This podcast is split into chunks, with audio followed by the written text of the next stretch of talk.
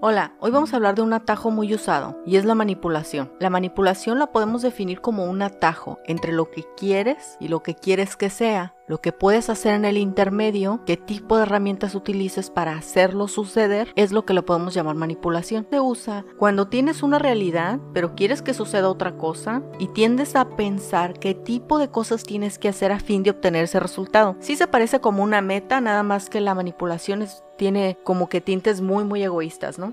No creo que te acerca a la realidad, ni a la tuya, ni a la del hecho. Creo que se cubre con un poquito de fantasía. Y no voy a hablar en sí de lo que uno hace para manipular, porque cada quien sabe lo que hace y, cada quien sabe cuál es su interés de manipular qué tipo de cosas. Voy a hablar de lo que sucede detrás de manipular. Se parece mucho cuando una gente se acostumbra a ganar. Cuando una persona siempre gana, se olvida de saber perder. Y ese es un precio mucho más alto que ganar. Te lo digo porque me pasó. Estaba muy acostumbrada a que las cosas sucedieran como yo quería, a hacer las cosas a mi manera, a que los demás accedieran a hacer las cosas a mi manera, a saber qué decir para que las cosas sucedieran como yo quería que sucedieran. Y no creas que pienso como, wow, eh, yo no pienso de una persona que se sale con la suya, yo no pienso, wow, qué habilidad para mover a los demás, yo no pienso así, eh, definitivamente. Dado que fui una persona que hizo cierto tipo de cosas que tienden hacia ahí, no, yo más veo los problemas que enfrenta la persona que está haciendo eso. Cuando la gente manipula, tiene una tremenda incapacidad para aceptar las cosas como están.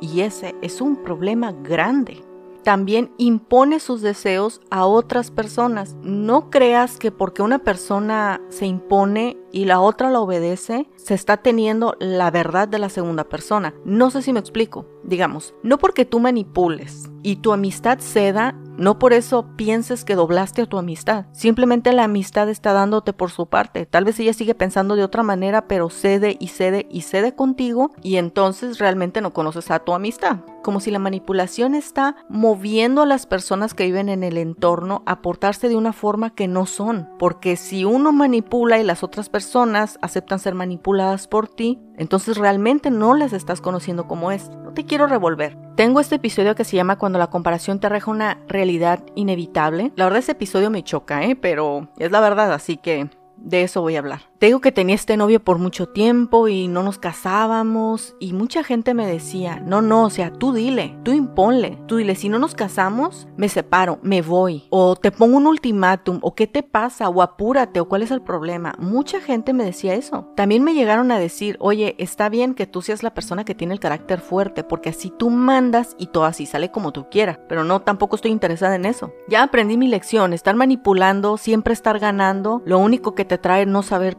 y esa es una realidad más pesada que estar ganando. Es importante aprender a perder y es importante aceptar las situaciones como son. Eso sí trae un crecimiento, eso sí trae una transformación, sí te evoluciona el carácter y sí aprendes a vivir más feliz. A mí nunca me interesó manipular al novio, apurarlo, ponerle un ultimátum. No, no, para nada. A mí me interesaba conocer a la persona. Si la persona no se pone las pilas, ahí hay un problema. Y no precisamente quiere decir que el problema sea de dos. Hay problemas que sí son de dos y hay problemas que no son de dos. Como decimos, manipular es un atajo a que suceda lo que tú quieras pero no vas a conocer ni aceptar la realidad de la situación ni tampoco la realidad de las personas. Puede que vivas en un mundo que está absolutamente pintado por ti y que al final no te gusta el resultado, eso también me pasó.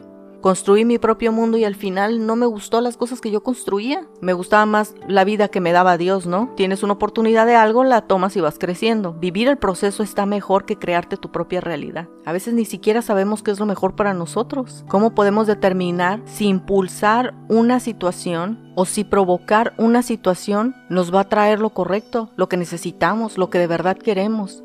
¿No te ha pasado que a veces quieres algo y cuando lo obtienes te das cuenta que en realidad no era como para ti? Eso también me ha pasado. Como hemos visto, manipular no sirve de mucho. Te arroja el resultado que quieres, pero te evita el proceso que necesitas. Vivir aceptando las cosas como están nos trae mucha mayor libertad para actuar, para hacer, para evolucionar, para conocernos, para aprender a convivir con las demás personas. Tampoco creas que estoy hablando de manipulaciones grandes, ¿eh? O de estar moviéndole la vida a otra persona. No, estoy hablando de las pequeñas también. Recuerda, la vida está hecha de detalles. Si en algunas ocasiones sueles manipular para obtener algo, te recomiendo que no lo hagas porque el precio luego es más alto. Y si conoces una persona que manipula y tú siempre cedes y cedes, pienso que es mejor que vayas poco a poco defendiendo tu carácter y fortaleciendo tu carácter ante esa persona. Toda transformación vale la pena y comenzar a vivir una vida más libre, sin manipulaciones, sin mentiras, sin hipocresías, hasta con nosotros mismos, sería una de las mayores lecciones que podemos comenzar a aprender.